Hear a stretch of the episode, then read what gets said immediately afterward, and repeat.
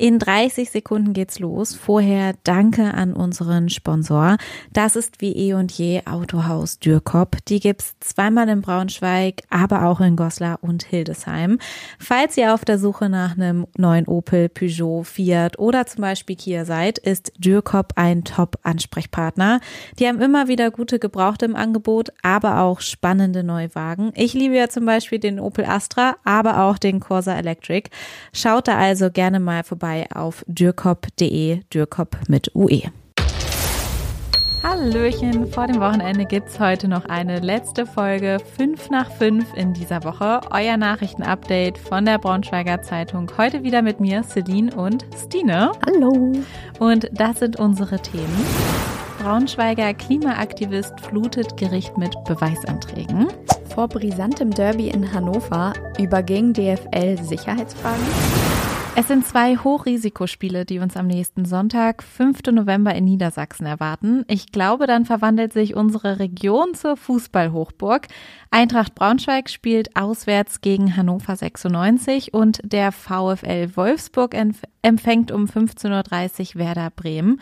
Ja, man kann jetzt meinen, äh, dass die Termine ziemlich blöd gelegt wurden. Unser Kollege Dirk Breivogel sitzt jetzt neben uns und hat mal ein bisschen recherchiert. Dirk, hallo. Hallo. Hätte es nicht andere Spielansetzungen geben können? Also ich glaube, ich habe im Vorfeld gehört, dass die ähm, oder dass das Innenministerium eigentlich bei der DFL gemeint hat, hm, diese beiden Spiele nicht unbedingt an einem Tag ansetzen. Das hat die DFL wahrgenommen, aber nicht berücksichtigt in ihrer Entscheidung. Ähm, sie haben gesagt, dass das äh, möglich sei. Ähm, und wahrscheinlich auch nicht berücksichtigt, ähm, dass es eine Vorgeschichte auch bei dem Spiel VfL Wolfsburg gegen Bremen gibt. Ähm, und am Ende haben sie gesagt, sie müssen 18 Partien an jedem Wochenende ähm, hinbekommen. Jeder hat da seine äh, Wünsche und ähm, die, der Wunsch, das Derby auf den Sonntag zu legen, das sei sozusagen ähm, ähm, berücksichtigt worden. Das andere konnten sie sozusagen nicht ändern. Okay.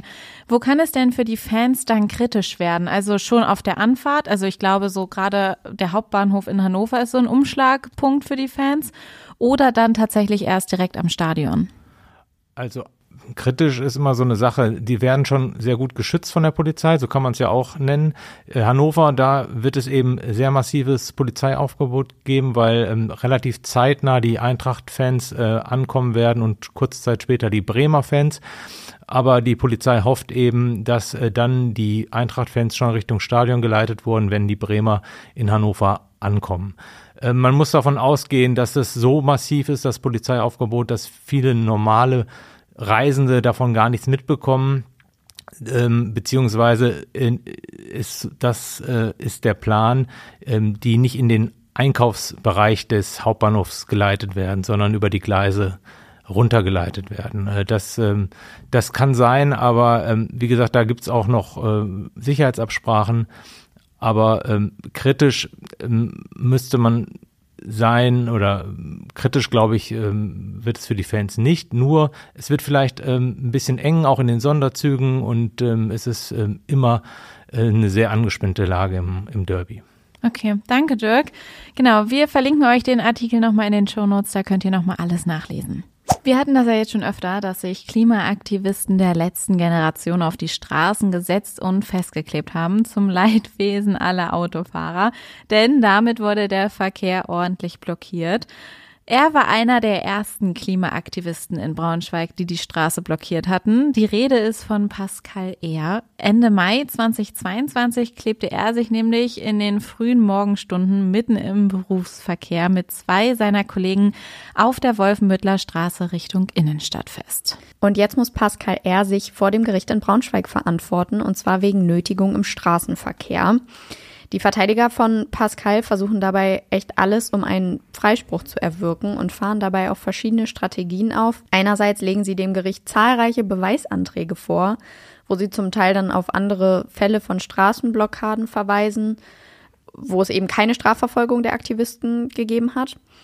Und andererseits argumentieren sie aber auch damit, dass das große Polizeiaufgebot, was jetzt am vierten Prozesstag vor dem Gericht stand, dazu geführt hat, dass eben nur eine Fahrspur frei war und die Einschränkungen des Straßenverkehrs, die dadurch entstanden sind, ja im Grunde vergleichbar wären mit den Einschränkungen, die die Autofahrer hatten, als die letzte Generation die Straße blockiert hat. Ja, womit noch alles argumentiert wurde und was da vor Gericht bisher noch alles abging, das könnt ihr im Artikel nachlesen. Den verlinken wir euch wie immer in den Show Notes. Und das war heute sonst noch wichtig. Zugegeben, es ist ein richtig verrückter Plan, den der FC Flachstöckheim da aufstellt. Um wieder Leben in das Vereinsleben des FCs zu bringen, will der neue Vorstand eine Clubhouse-Sparte eröffnen. Dafür sollen in regelmäßigen Abständen Events stattfinden, die immer mit einer Persönlichkeit gecastet sind. Und am 11. November, also pünktlich zur Karnevalszeit, sind das keine geringeren als die Wollersheims, die dann extra nach Salzgitter kommen und mit dem Verein das Clubhouse eröffnen und dann gemeinsam Karneval feiern.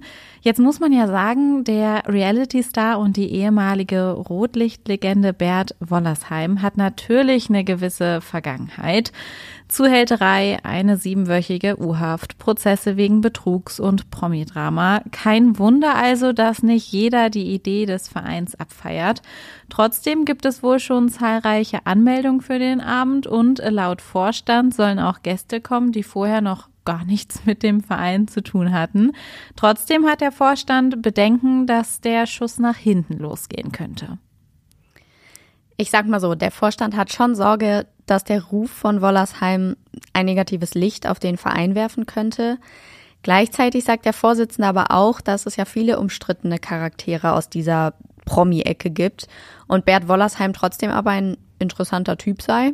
Das zeigt ja auch schon die Wirkung von seinem Besuch. Es gibt ja nicht ohnehin schon so viele Anmeldungen, die da eingegangen sind. Ja, dann sind wir einfach mal gespannt, wie der Abend so ablaufen wird. Wir bleiben da auf jeden Fall dran. Den Text und auch die Netzreaktion zu diesem Thema verlinken wir euch wie immer in den Shownotes. Im Landkreis Helmstedt gibt es derzeit Probleme mit der Müllabfuhr. Beim Rest- und Biomüll und auch beim Altpapier kommt es derzeit zu erheblichen Rückständen wegen personeller Engpässe.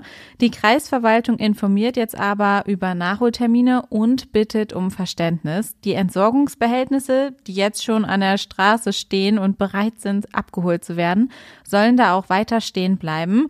Zuerst werden jetzt jedoch Rest- und Biomüll abgeholt und dann ist das Papier an der Reihe aus hygienischen Gründen. Seit Juli standen die Lechner-Figuren, auch Alltagsmenschen genannt, in der Braunschweiger Innenstadt. Sie saßen an einer langgedeckten Tafel vor dem Braunschweiger Schloss oder standen unter einem Baum und beäugten das Rathaus. 50 Figuren waren insgesamt in der Innenstadt aufgestellt und wurden von den Künstlerinnen Christel und Laura Lechner kreiert. Jetzt wurden die lebensgroßen Skulpturen abgebaut. Viele machten Fotos mit den Figuren. Kunstliebhaber aus ganz Deutschland reisten für diese Kunstausstellung an, aber es gab auch mehrere Schäden an den Figuren. Zum Beispiel wurden Kunstutensilien von der Tafel vor dem Schloss gestohlen, Stühle wurden aus der Verankerung gerissen oder es wurden auch Teile von den Figuren selbst abgeschlagen. Die Schadenssumme liegt laut Polizei in einem hohen fünfstelligen Bereich. Ein Interview mit den Lechner Künstlerinnen und weitere Infos zu den Figuren findet ihr bei uns im Artikel, den verlinken wir euch. Und noch ein Verkehrshinweis für alle, die am Wochenende in Braunschweig unterwegs sind. Am Sonntag finden die Braunschweiger Lauftage zum 21. Mai statt. Damit die Läufer ungestört durch die City rennen können, gibt es umfängliche Straßensperrungen von 9 bis 15 Uhr.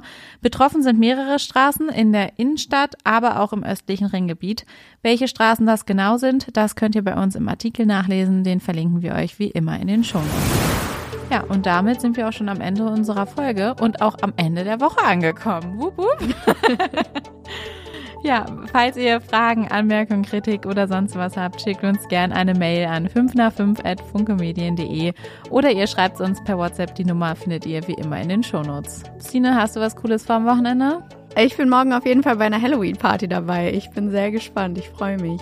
Ja, alle Tipps, äh, was am Halloween-Wochenende so geht, haben wir für euch natürlich auch noch parat. Guckt da einfach mal auf braunschweigerzeitung.de äh, oder auch auf unseren Insta-Seiten vorbei, YesBS oder Braunschweiger Zeitung. Da haben wir euch alles nochmal aufgelistet.